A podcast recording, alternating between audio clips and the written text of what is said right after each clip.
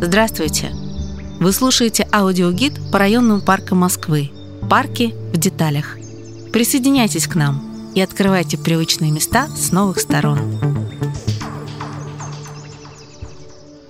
Студенты приходят сюда за удачей на экзаменах. Дети – взглянуть на любимого сказочника и его героев.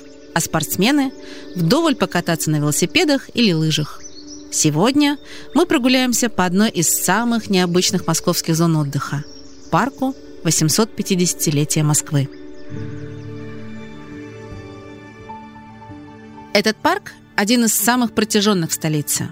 Он представляет собой зеленую полосу вдоль берега Москвы-реки, которая в ширину хоть и не превышает 350 метров, зато в длину растянулась больше, чем на 5 километров.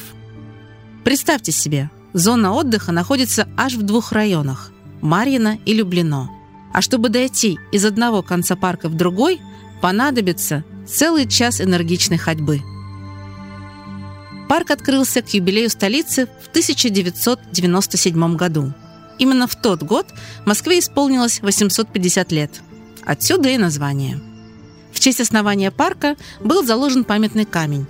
Он находится в западной части вдоль Батайского проезда – через дорогу от западных Маринских прудов. До парка эти территории фактически пустовали.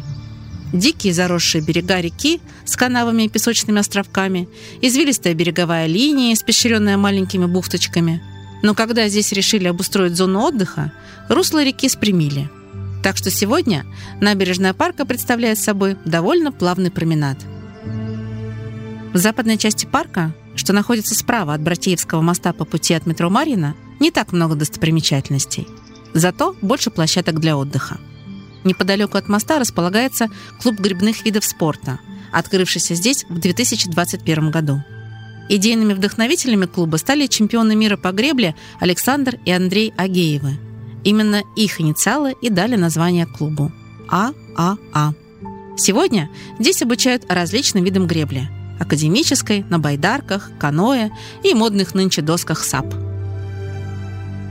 к югу от Гребного канала можно выйти на набережную и дойти уже до знакомого нам камня в честь заложения парка.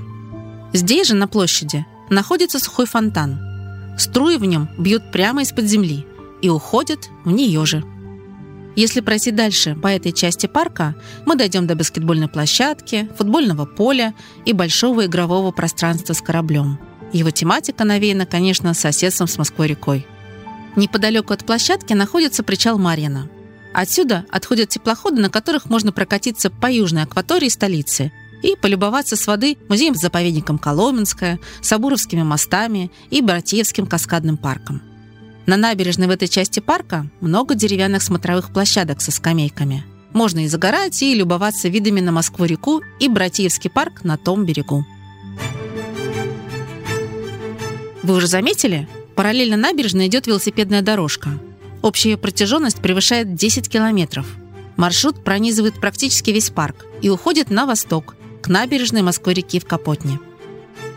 Давайте тоже отправимся по набережной в восточную часть парка. Там еще много интересного. Для этого вернемся к Братьевскому мосту. За мостом с левой стороны от нас будут теннисные корты и футбольное поле, пункт проката велосипедов и необычная зона отдыха в виде длинной перголы – если хочется скрыться от палящего солнца в теньке, здесь под навесом находятся столики со скамейками и несколько качелей. На них можно отлично покачаться вдвоем. Продолжая прогулку по набережной, мы встретим уникальную достопримечательность парка – памятник студенческим приметам. Ориентировочно он расположился напротив дома 15 на Паричной улице. Композиция находится как будто в центре солнышка. От нее расходятся лучи дорожки, которые ведут или к беседкам, или в другие части парка. В конкурсе на создание памятника принимали участие более 500 студентов-архитекторов. Согласно условиям, памятник должен был быть оригинальным и технологически простым, а также иметь все символы удачи, в которые верят учащиеся перед сессией. Победителями стали студенты Московского архитектурного института. Получившийся монумент представляет собой большой гранитный круг. На нем выбиты названия большинства московских вузов – в центре круга лежит советский пятак. С одной стороны от него находятся стоптанные ботинки, в которых лежат пятаки, а по другую сторону расположена раскрытая зачетка с надписью «Отлично». Памятник получился по-настоящему прикладным. Способов поймать удачу за хвост несколько. Например, можно взять пятирублевую монету, встать в башмаки и бросить ее так, чтобы она попала на пятак в центре памятника. Но главное – приложить зачетку к бронзовому прототипу. Полную инструкцию по использованию примет указали на табличке рядом с памятником. С таким четким руководством сессия на отлично гарантирована. Далее на нашем пути бронзовая статуя известного датского сказочника Ганса Христиана Андерсона и героев его произведений. Он находится напротив восточных Маринских прудов, рядом с Поречной улицей, между домами 17 и 19. В правой руке у Андерсона волшебный зонтик из сказки Оли Лукоя, в левой – цилиндр, на котором сидит очаровательная дюймовочка, а впереди шагает гадкий утенок. Кстати, как ни странно, самая популярная скульптура этой композиции как раз он.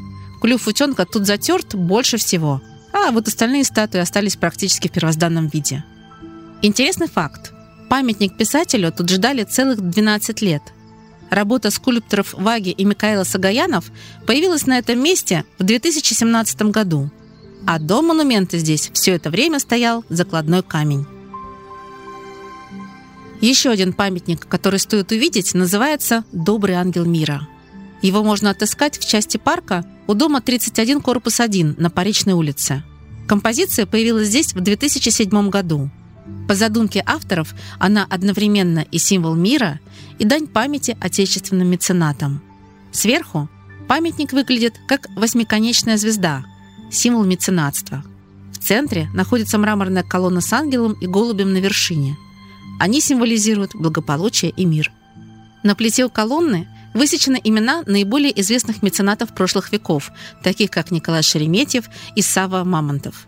А имена других выдающихся благотворителей можно увидеть на внутренней части мраморного кольца, которое объединяет 12 малых колонн. К югу и юго-востоку от памятника расположилась уникальная спортивная достопримечательность зоны отдыха – профессиональная лыжероллерная трасса. Это настоящая гордость парка. Трасса считается одной из лучших в городе.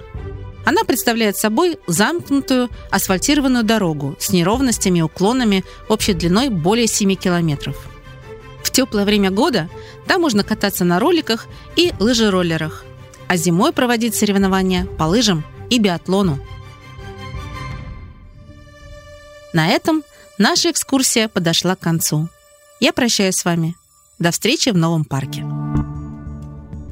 Эта экскурсия подготовлена при поддержке программы мэра Москвы «Мой район».